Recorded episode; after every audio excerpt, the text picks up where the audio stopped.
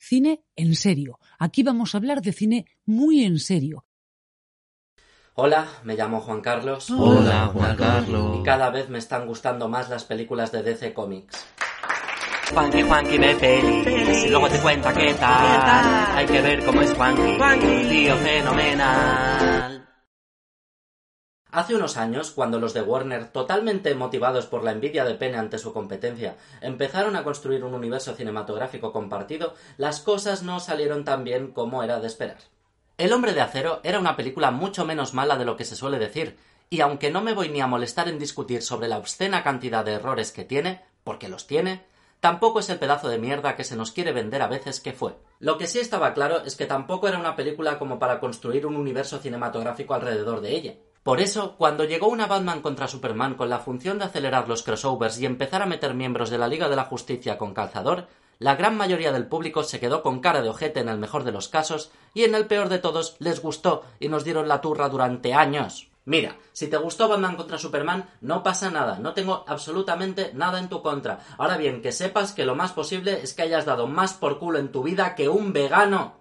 Sí que es justo decir que Batman contra Superman ganaba enteros en su versión extendida, sacada directamente a DVD y con una calificación para mayores de 18 años. El montaje del director arreglaba gran parte del desaguisado que fue la versión estrenada en cines. Por lo menos se entendía la trama de la película, que algo ya es. El problema de la versión extendida fue precisamente ese, que aunque la peli en sí era algo más pasable, también era más extensa. Si Batman contra Superman era un bocata de mierda, la versión extendida de Batman contra Superman es el mismo bocata de mierda, pero con más pan. Que por un lado dices, vale, sí, me lo puedo comer mejor porque la mierda se ha disipado, es como ligeramente más sabroso, pero por otro, hay más pan, hay más bocata. Tuvieron algo más de clemencia con Escuadrón Suicida, que sí, que es un engendro de película y me sorprende que a su director no lo colgaran de los huevos como penitencia por rodarla. Pero por lo menos solo hay una versión y tampoco es tan larga. Bueno, a ver, en realidad sí que había otra versión, la versión de David Ayer antes de que le mutilasen el montaje final, pero por suerte esa versión nunca va a llegar a la luz. Sí que puede ser que el montaje del director, una vez más, sea menos malo que el de cines, no lo pongo en duda, pero hay que decir que estamos hablando de David Ayer. Así que me inclino a pensar que cuanta menos libertad tenga este capullo sobre sus películas, el mundo será un lugar mejor. Hasta aquí teníamos una película interesante y dos mojones, pero entonces llegó Wonder Woman y puso el coño encima de la mesa. Se dirá lo que se quiera sobre su tercer acto y posiblemente se tenga razón. Pero también es verdad que Gal Gadot ha nacido para interpretar este personaje y que nadie nos va a quitar la gloriosa escena de las trincheras. Que su última media hora flojee y que el villano sea una mierda no impidió que en su momento fuera la mejor cinta de este universo, o por lo menos la única que podría recomendarle a alguien sin sentirme culpable. Crítica y público fueron bastante de la mano y la película fue un éxito. Después vendría la Liga de la Justicia. Liga de la Justicia fue cortita y fundamentalmente inofensiva, pero por supuesto también fue un chocho mareado y un monstruo de Frankenstein entre las escenas dirigidas por Zack Snyder y las de Josh Whedon que no pegan ni con cola. Aberraciones visuales, un Batman gordo, bigotes fantasmas y una hostia en taquilla tan sonora que dinamitó por completo cualquier idea que hubiera para el universo cinematográfico de DC. Y diréis, oh, el universo de DC fracasó estrepitosamente en su gran película crossover, así que ahora habrá que recoger cables. Sí, vale, sí, eso es cierto, pero había un problema, que había un par de películas que ya se habían grabado y que, joder, habría que estrenarlas, ¿no? Pues ahora empieza lo bueno. Después del fiasco de Liga de la Justicia, se estrenó una Aquaman tan demente, excesiva, disfrutable y petarda que pese a que nadie diera un duro por ella, recaudó más que cualquier otra entrega de esta franquicia. El puto Aquaman. Insisto, Aquaman, no Batman, no Superman, no Wonder Woman. El puto Aquaman es el que ha salvado a DC.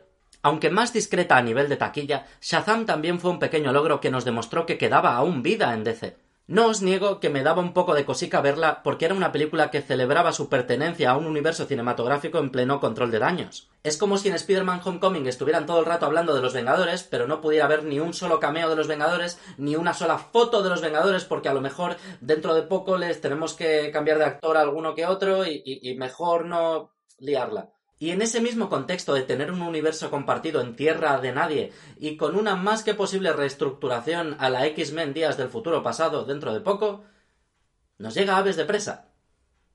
Y la fantabulosa emancipación de Harley Quinn. La película dirigida por Casey Jan va de frente y da lo que promete. Es un vehículo de lucimiento para Margot Robbie que hará las delicias de cualquier persona que pensase que el personaje de Harley Quinn en Escuadrón Suicida estuvo, siendo benevolentes, desaprovechado y siendo realistas, tratado como la puta mierda. Aquí no se pierde mucho el tiempo en tonterías. Harley Quinn ha roto con el Joker, otra decisión buena de la película es que no sale Jared Leto, y por tanto ha perdido la inmunidad que tenía entre los criminales de Gotham. Estos, lógicamente, ahora que Harley no pertenece a nadie, se rifarán su cadáver como si no hubiera un mañana. Urgentemente necesitada de protección, Harley se verá las caras contra el malvado Black Mask, interpretado por un Iwan McGregor claramente en estado de embriaguez, quien le perdonará la vida a cambio de que recupere un valioso diamante que le robó una joven carterista. Será por el camino donde se cruzará con otras tres antiheroínas, Canario Negro, La Cazadora y René Montoya, con las que formará una improbable alianza basada en la sororidad. Aunque se despoje del machirulismo rancio que había en Escuadrón Suicida y su subtexto feminista funcione mil veces mejor que el de la última de Los Ángeles de Charlie, el éxito de Aves de Presa radica precisamente en que no se toma en absoluto en serio, en que no tiene más pretensiones de las necesarias, solo quiere que nos lo pasemos bien, Aves de presa, por momentos, parece operar bajo la lógica de los cortos de los Looney Tunes, pero teniendo escenas de acción más propias de cualquier entrega de John Wick. Pero hay que ser justos y decir también lo malo. Aves de presa es Deadpool. Y no hablo tanto del tono, los chistes o las ocasionales rupturas de la cuarta pared, sino de que directamente han fusilado la estructura no lineal del debut en cines del mercenario Bocazas. Está feo. También nos puede recordar por momentos en demasía a las películas de gángsteres canis de Guy Ritchie.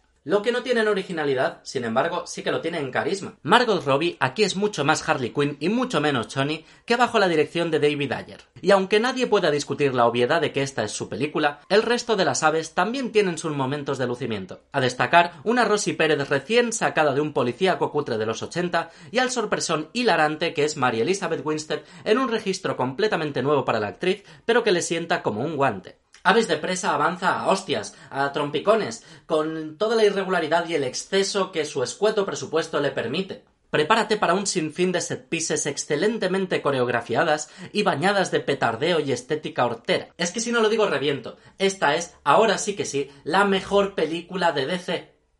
Del universo cinematográfico de DC. La buena buena es Joker. Pero eso ya lo sabemos. Y la buena de verdad es el Caballero Oscuro. Venga, va, no me toquéis la... Y si estoy solo en esto, como mucho me temo, por lo menos coincidiremos en que Aves de Presa es la más honesta. Insisto, da lo que promete. Sangre, chistes malos, musicote riquísimo, antiheroínas carismáticas, hostias como para parar un tren y una llena que se llama Bruce Wayne. Si esto no se merece un 8 como la copa de un pino, ¿qué lo hará? Y ahora, si me lo permitís, me voy a dar una ducha porque llevo mucho tiempo hablando bien de las películas de DC y no puedo estar mucho tiempo hablando bien de las películas de DC sin empezar a sentirme sucio por dentro y por fuera y creo que por más que frote no voy a estar limpio. Lo siento, Marvel. Lo siento, Marvel. Yo te quiero. Juanqui, Juanqui ve pelis y luego te cuenta qué tal. Cree que es crítico de cine, pero eso no es anormal. Venga ya.